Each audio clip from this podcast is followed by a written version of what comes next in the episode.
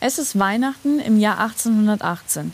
Das Land leidet unter den schweren Nachwirkungen des Krieges. Die Leute sind verarmt. Es ist eine sehr trostlose Zeit. Kann Weihnachten da noch irgendetwas Schönes sein? Da wird in einer kleinen Kirche bei Salzburg zum ersten Mal ein Lied gesungen, das eines der bekanntesten Weihnachtslieder der Welt werden sollte. Es wird von der stillen und heiligen Nacht gesungen. Ein Lied, das heute wahrscheinlich jeder mit Weihnachten verbindet. Der Retter war jetzt schon so oft angekündigt worden, dass man doch denken müsste, er käme jetzt in einer grandiosen Erscheinung, oder? Vielleicht mit einem festlichen Einzug, mit viel Musik, sodass am besten jeder Mensch es mitbekommt und sich über dieses Ereignis freuen kann.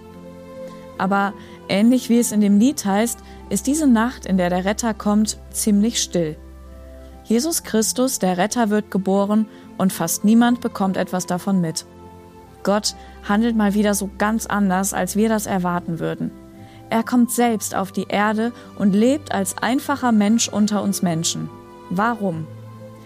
In der Bibel finden wir darauf eine Antwort. Er, der reich war, wurde bettelarm für euch, damit ihr durch seine Armut reich würdet. Klar, jetzt könnten wir sagen, ich fühle mich eigentlich ganz gut. Ich habe ja alles, was ich brauche. Also ich würde mich nicht als arm bezeichnen.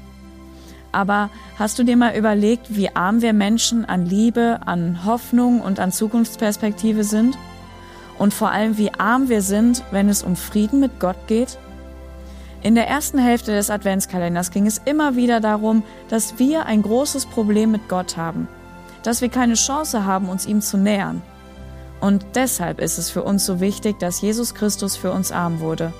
Er hat seine ganzen göttlichen Privilegien abgelegt, um uns in seine Nähe zu bringen.